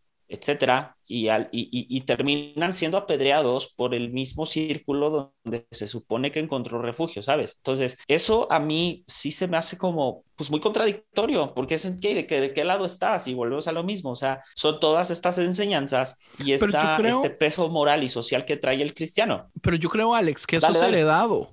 Eso es que la iglesia nos Totalmente. y eso es el liderazgo poniendo esas, porque el asunto es esto, digamos, si usted no es parte del clero y usted falla moralmente, a usted le va fatal. Pero si usted es parte del clero y usted falla moralmente, las consecuencias no son tan malas. Eh, claro. Pero sí, o sea, activamente se, se, nos enseña. O sea, es que muchísimas de las cosas yo, yo, yo no culpo mucho. O sea, sí lo culpo, es que es, es una lucha interna. Yo creo que no quiero culpar mucho a los cristianos por, por como somos a veces, porque, o sea, se nos ha enseñado, se nos ha enseñado tan mal, o sea, especialmente los muchachillos que hemos estado en la iglesia toda nuestra vida, o sea, hemos crecido con, oh, y, y usted mismo, nosotros hablábamos la vez pasada acerca de purity, uh, purity culture, la cultura de la... Sí, de, de, de, la, de la, pureza. Sexual. De la pureza. Mae, o sea, que daños ha hecho este tipo de cosas y son enseñanzas que la iglesia, la excusa de la iglesia es, que nosotros queremos cuidar a nuestros jóvenes, a nuestros niños, evitar que sufran, cosas así. Mae, pero lo que están haciendo es, o sea, haciéndole cicatrices eternas de por vida, o sea, que, que en este momento e, esa es otra moda, pero digamos, yo no le veo mal las modas. Yo, yo amo, digamos, mi teología en este momento es la moda de la gracia por más de que usted quiera burlarse, Ale. Es, es, es no, no, no, no, no, o sea, no me burlo en el sentido. El, el Todos sentido somos, no, decía... pero lo digo vacilando, ¿verdad? Estoy vacilando. Ah, ok, ok, ajá. Eh, esto, usted mismo lo menciona, esta moda de que ahora todos somos hijos. O sea, ahí es donde yo estoy en este momento. O sea, yo soy universalista, yo soy inclusivo, yo soy pro, pro gays, yo soy pro lo que usted quiera, o sea, yo soy pro todo, que los gays aborten, que se casen, que todo, o sea, en, este momento eso, eso es lo que yo soy. Y sí, me hace sentir buena persona también, pero es que yo digo, o sea, ¿qué Dios quiere? O sea, ¿Qué clase de Dios se contenta de ver que sus hijos lo único que hagan es señalar a los demás para decirles lo lo pecadores y lo asquerosos y los trapos de inmundicia que son. Yo ayer tuve una conversación en el grupo de podcasters eh, que fue súper divertida porque saqué una analogía del, helado de vainilla y del helado de chocolate, pero es con un muchacho nuevo del grupo que es eh, que él, digamos, es eh, cree que la Biblia es inerrante, cree que, que la salvación se, se agarra no solamente aceptando a Jesús como salvación, pero sino creyendo los fundamentos necesarios del Evangelio. Entonces él hace una lista de cosas que yo tengo que creer para ser cristiano y yo le decía, brother, si yo no creo en una de estas, entonces yo no me voy al cielo. Y él no quería decir que sí, trataba de ver cómo lo ponía. Y yo le decía, brother, dígame sí o no. O sea, si yo no creo en una, y él me decía, pero ¿cuál no cree? Y yo, pero no importa cuál no creo, con que no crean una, me voy o no me voy al cielo. Y al final, finalmente dijo, no, usted no se va a ir al cielo. O sea, me lo dijo, usted no se va a ir al cielo. Y yo le decía, brother, ¿qué tengo que hacer yo si yo quiero ir al cielo? y yo quiero hacer todo lo correcto, pero yo no puedo creer. Y entonces ahí es donde traigo el ejemplo del helado. Le digo yo, digamos que para mí es mejor el helado de chocolate que el helado de vainilla pero yo quiero ser parte de los que dicen que aman el helado de vainilla porque el helado de vainilla tiene beneficios mejores. Digamos que si yo solo como helado de vainilla me voy al cielo y yo tomo la decisión de nunca más comer helado de chocolate, pero en el fondo yo sé que mi helado favorito es el de chocolate, pero yo nunca más voy a comer helado de chocolate. Yo nunca le voy a decir a nadie que no como helado de chocolate porque yo quiero ser salvo. Y él me decía, usted no se va a ir al cielo porque usted ama el helado de chocolate. Y yo le decía, entonces, ¿qué puede hacer la iglesia para ayudarme a mí a que yo deje de amar el helado de chocolate? Porque es algo que yo tengo dentro. O sea, ¿cómo cambiamos la mente de una persona? O sea, ¿cómo rayos cambia usted la mentalidad si usted ya no cree en el infierno o si usted no cree que Dios puede mandar a, a, personas inocentes que han hecho pecados finitos a un infierno infinitos a ser torturados por toda la eternidad, ¿cómo cambio yo la mentalidad de una persona que no cree eso? Pero para él, esa persona que ya no cree eso no puede ser salva. ¿Entiende? Entonces, muchísimas de las cosas, y no voy a decir cosas tontas porque no, bueno, tal vez pueden ser tontas o no, pero el asunto es lo que nosotros sabemos, creemos, conocemos, es porque nos lo han enseñado. Y tristemente hemos tenido líderes muy malos. Para mí la deconstrucción es liberarme de lo que mis malos líderes me han enseñado y yo activamente ir y aprender y conocer y decidir, yo quiero creer en esto. A mí no me importan mis pastores, no me importan eh, mis líderes de teología, no me importa absolutamente nadie, porque en mi corazón lo correcto es esto y yo tomo la decisión de creer esto, porque eso es lo que me trae paz, esto es lo que me trae tranquilidad, esto es lo que hace que mi mente no se vuelva loca porque tiene más lógica. La mm. culpa, muchísima, o sea, la culpa nunca es de la gente, pero muchísima gente activamente decide quedarse adentro de esa ignorancia. Claro. No tengo ni la menor idea por qué dije todo esto. no, o sea, no, pero sí, sí, sí, y, sí cuadra, o sea, cuadra muchísimo con lo que, con lo que, con lo que expone Santi, porque al final del día todas estas ideas que las hemos tenido como en una alta valía dentro de la religión, en, como un como algo sagrado, ¿sabes? en el momento en el que entramos en razón, exactamente, porque hay muchas ideas que las hemos tomado, tomado como sagradas y en el momento en el que se deconstruyen o se cuestionan, se convierten en, ah, o sea, entramos en una reflexión y ok, no, no era así. El problema es que, y, aquí es a la parte donde iba, o sea, respecto de, de, una, cómo la deconstrucción sí puede ser de cierta manera como un poco dañina, porque eh, uno es, el, el, proceso es duro, o sea, no es un proceso fácil. La gente cree hoy en día que pues también la deconstrucción es como que, por, por lo mismo que se pone un poco de moda, pues como, ah, me voy a deconstruir, ok, y luego, ¿qué sigue? Entonces, no sé, o sea, creo que, creo que por ahí va. Y a mí lo preocupante de la deconstrucción es esta parte que se puede ir convirtiendo en una como nueva doctrina. Y precisamente por eso hablaba eso del podcast, ¿no? creo que ese era el, el, centro de todo. Algo, algo que usted dijo también es acerca de los maestros. Y yo no sé si entendí su punto acerca de los nuevos maestros.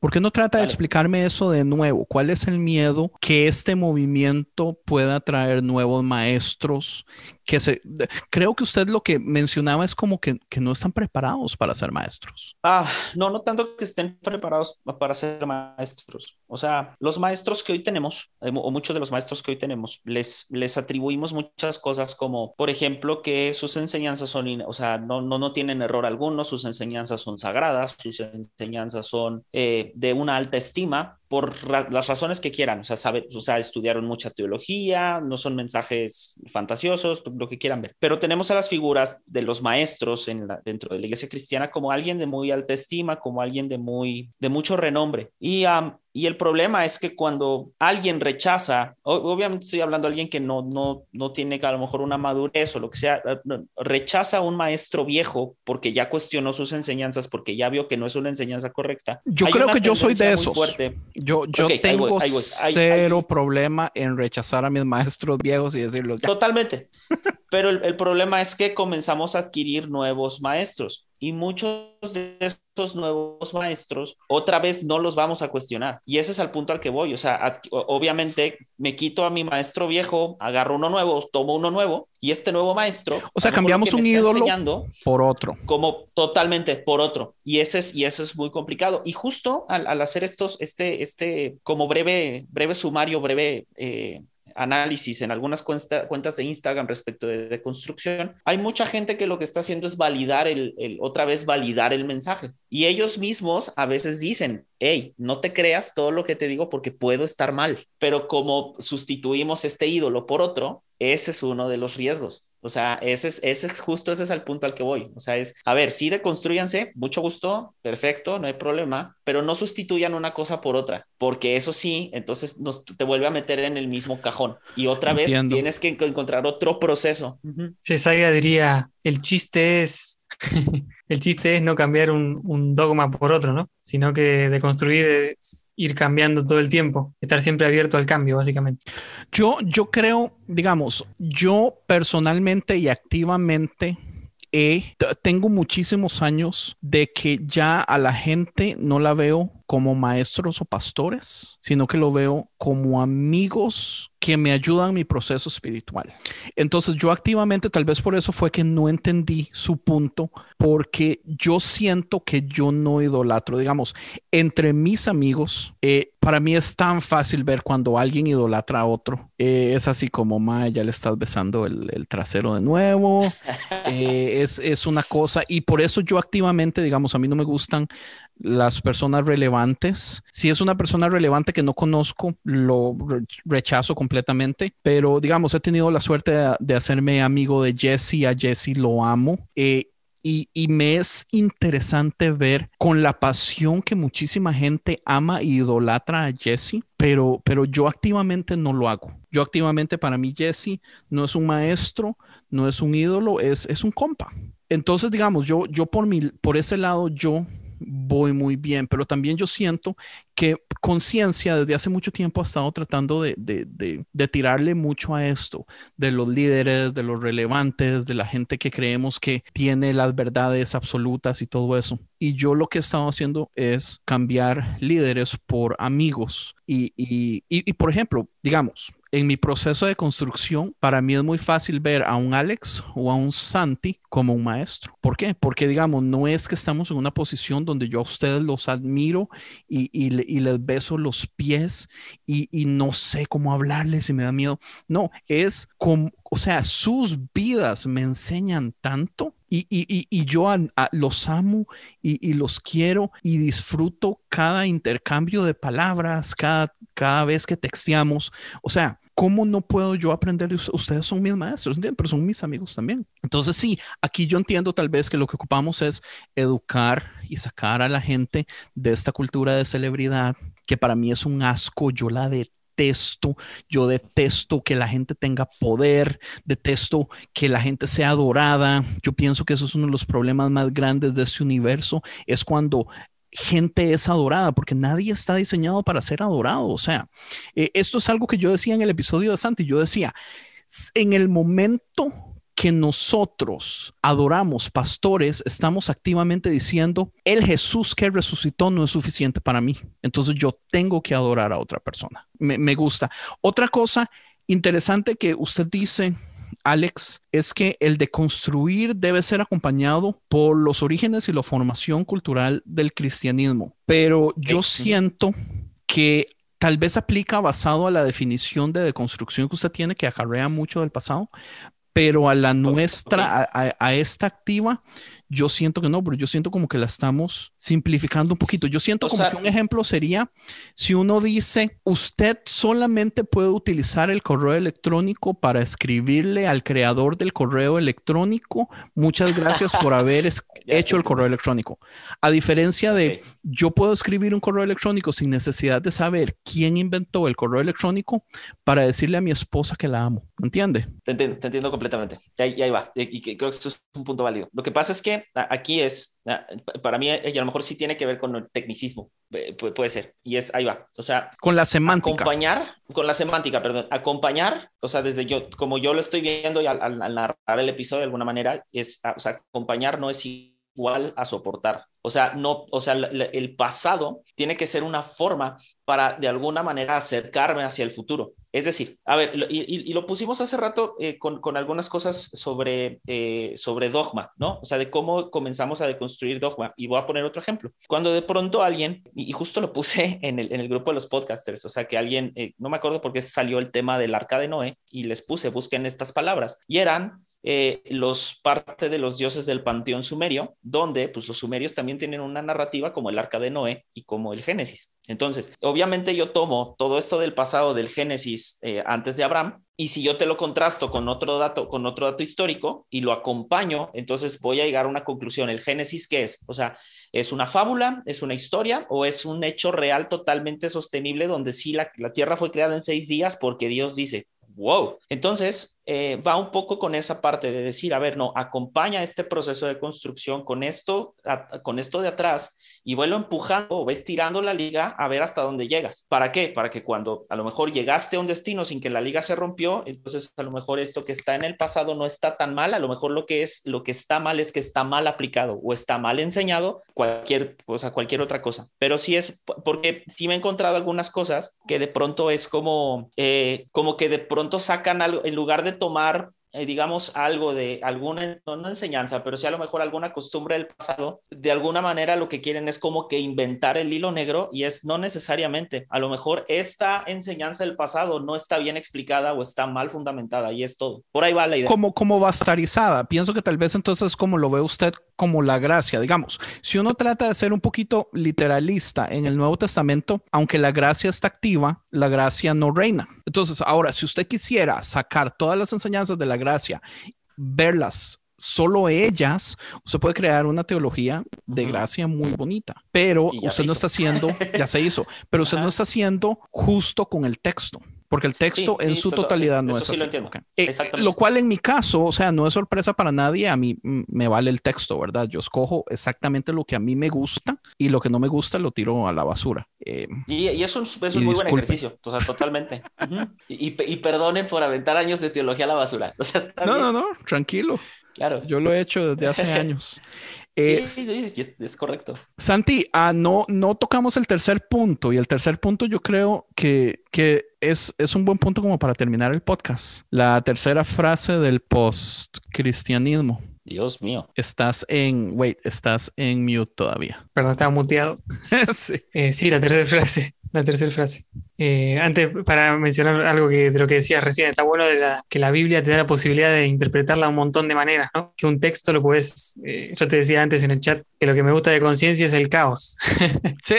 Y, la Biblia dice que en el principio eh, la tierra estaba desordenada y vacía, o sea que era todo un quilombo, era un caos, y después Dios dijo que se haga el orden y que las cosas se separen. Pero en realidad nosotros somos hijos de alguna manera del caos, de ese desorden que llamamos así desorden, y de ahí nacen todas las cosas y, toda la creatividad. Paréntesis.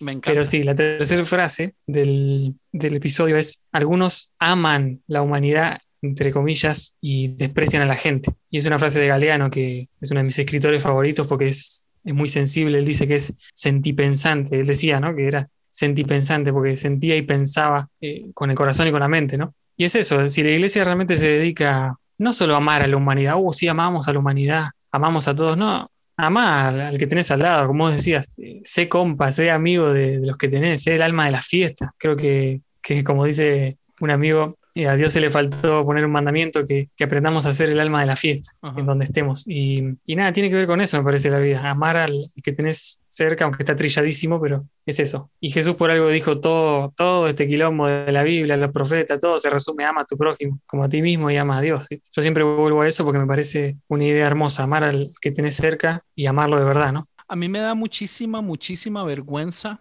decir que una de las primeras cosas que me tocó de construir fue amar a la gente. Porque yo eso lo he dicho muchas veces. Mi yo tengo un problema grandísimo con amar a la gente. Eh, y tengo años de estar trabajando en eso.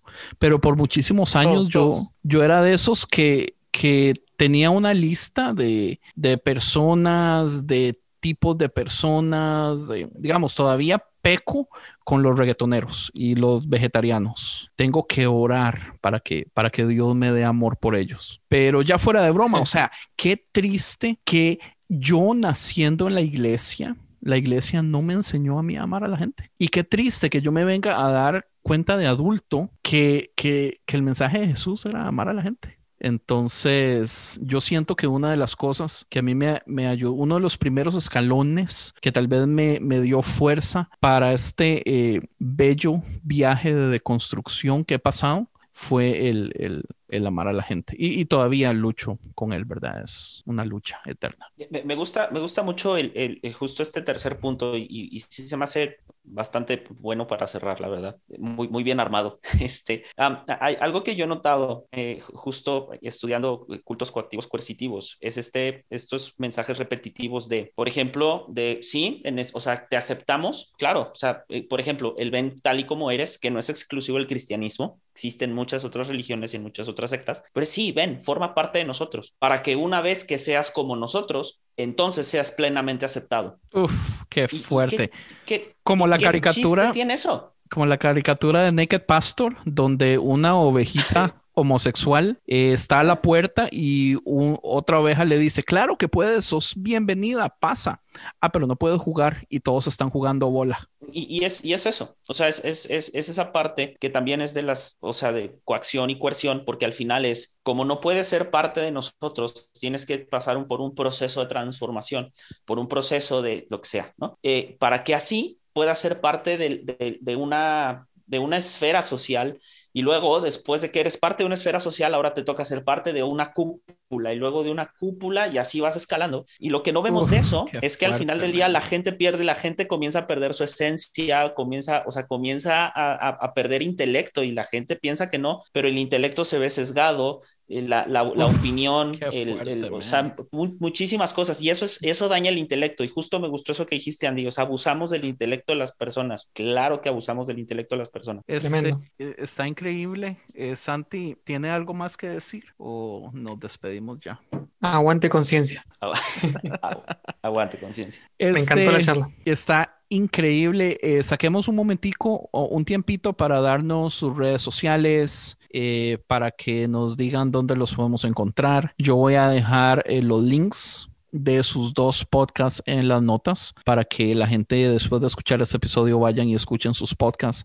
E- En serio, en serio, dos de mis podcasters favoritos, sus podcasts, y no es porque son mis invitados y estoy siendo hipócrita porque me toca hacerlo con todo, no. Estos dos podcasts, más increíble los dos. Eh, Santi, empieza tu blog. Bueno, eh, mi podcast El lado oscuro está en Spotify, bueno, todas las plataformas de podcast. También tengo algunos videitos ahí en YouTube. Y bueno, si quieren caminar el proceso de deconstrucción con algunas preguntas jodidas, algunas preguntas difíciles, ahí hay un par de episodios que, que pueden buscar y pueden escuchar. Y en Instagram estoy como Santi Galeota también. Les recomiendo el episodio de Decons... No, de... Decons... ¿Cómo es? Deconstru... Crítica deconstructiva. Esa, crítica deconstructiva. No solamente porque yo soy el invitado, pero genial. Eh, eh, Alex... Ah, bueno, pues redes sociales nada más a Twitter e Instagram. En Twitter estoy como arroba guion bajo exvangélico y en ah, Instagram arroba exvangélico punto podcast. Y este, pues nada, igual que Santi, mi podcast exvangélico con el mismo nombre es disponible en todas las plataformas Spotify, Apple, todas. Y les recomiendo el episodio del discipulado.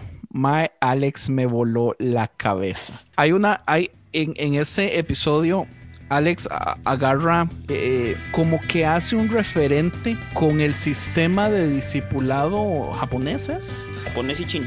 japonés y chino, y él a- habla de las definiciones, habla de cómo ellos ve- ven a sus maestros, cómo los maestros ven a, a sus discípulos. Uy, qué pésimo trabajo está haciendo la iglesia basado en eso.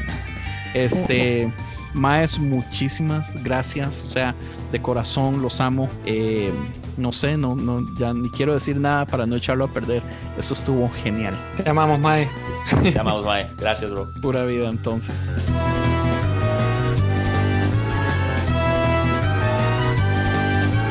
Visítanos a esta dirección www.concienciamedia.com.